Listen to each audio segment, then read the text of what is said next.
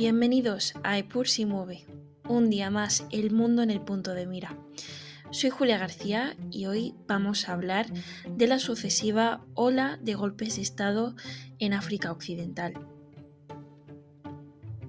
Hace poco más de un mes, el presidente de Níger, Mohamed Bazoum, fue tomado como rehén por su propia Guardia Presidencial. La semana pasada, el ejército de Gabón también se hizo con el poder, poniendo bajo arresto domiciliario al líder Ali Bongo. Esto marca un nuevo capítulo en la serie de golpes de Estado que han sacudido a África subsahariana en los últimos años los golpes de Estado están protagonizando cada vez más la realidad africana. Burkina Faso experimentó dos golpes de Estado en 2022 y en enero del año pasado el presidente Rockmar Christian Kabore fue derrocado por el ejército, solo para ser sucedido por soldados de menor rango ocho meses después. Entre los años 2020 y 2021 hubo golpes de Estado en cinco países africanos, Chad, Malí, Guinea, Sudán y Níger. En Gabón, el reciente golpe de Estado aumenta la preocupación en la comunidad internacional, señalando una peligrosa alteración de la democracia en el sur de la OTAN, Organizaciones internacionales, tanto occidentales como africanas, observan con creciente inquietud esta inseguridad en el continente africano, que se agrava con el aumento del militarismo en algunos estados africanos y la consecuente pérdida de influencia. Gabón, una república presidencialista, es considerado uno de los países más prósperos de África subsahariana debido a su riqueza en petróleo, recursos minerales y forestales y a las inversiones privadas. Sin embargo, la distribución de esta riqueza es desigual y no llega equitativamente a todos los estratos sociales. A pesar de la ausencia de violencia terrorista en el país, el golpe se produjo en un contexto de elecciones presidenciales, legislativas y locales anuladas, con acusaciones de irregularidades y fraude. La falta de observadores internacionales y medios de comunicación durante las elecciones, seguida de un toque de queda y un apagón de Internet en todo el país, intensificó el rechazo al presidente Ali Bongo. La sociedad gabonesa celebró el golpe de con satisfacción, lo que sugiere un fuerte deseo de cambio. Durante las manifestaciones eh, en la capital se coreaban consignas como llegó la liberación y fuera Bongo, expresando la necesidad de transformar las instituciones políticas, económicas y sociales del país. Y es que muchos expertos en política africana señalan que estos golpes de Estado comparten varias constantes.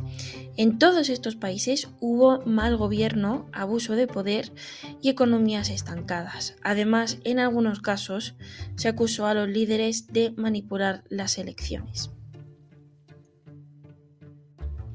Un punto clave que muchos subrayan es que todas estas naciones fueron colonias francesas y desde su independencia han permanecido dentro de la esfera de influencia de Francia.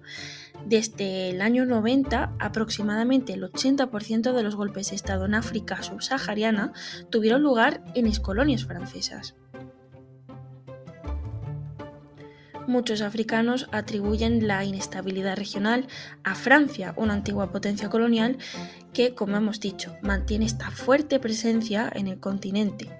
En algunos países como Burkina Faso, Níger y Mali se han organizado protestas en rechazo a Francia. Incluso se han visto personas quemando banderas francesas. En Níger, por ejemplo, se acusó al expresidente Mohamed Bazoum de ser un títere de los intereses franceses, lo que contribuyó a su destitución. En Mali, el coronel Abdoulaye Maiga, nombrado primer ministro por una junta militar, criticó las políticas neocoloniales de Francia. Pero como vemos esta presencia francesa en África, pues bien, a través de acuerdos de defensa y también a través de la moneda franco que está vinculada al euro y controlada por el Tesoro francés. Sin embargo, también estamos viendo cómo los recientes golpes de Estado han ido reduciendo esta presencia militar francesa en la región. África subsahariana ha sido testigo de un alto número de golpes de Estado y esto podría ser una señal de un cambio significativo en la región. También hay que hablar desde el punto de vista de la demografía. Con una población donde el más del 60% tiene menos de 25 años, existe una brecha generacional y también una creciente desigualdad que alimenta la inestabilidad no podemos no mencionar el papel de las mujeres en la revolución de Sudán, que representa este cambio en la sociedad africana occidental. Y es que en Sudán las mujeres jugaron un papel destacado en las masivas protestas populares que llevaron a este cambio. Su participación atrajo una atención internacional bastante significativa. Desde una perspectiva interna, estas protestas a menudo también desafiaban abiertamente las estructuras familiares tradicionales y patriarcales, lo que resultó fundamental para la formación de comités de resistencia en las comunidades locales. Las asociaciones profesionales que lideraron esta revolución y posteriormente se convirtieron en el núcleo del movimiento democrático del país. Por lo tanto, si bien Francia a menudo se presenta como la causa de los problemas en África, sobre todo África francófona por supuesto, es importante reconocer que la situación tiene más detalles. El continente africano se encuentra en un periodo de cambios muy profundos y el papel de Francia es parte de la ecuación. En este contexto, el futuro de África subsahariana es incierto y las decisiones tomadas en los próximos años pues, tendrán un impacto significativo en la región y más allá. Esto es todo por esta semana. Muchas gracias por acompañarnos una vez más aquí, siempre en Epursi Move.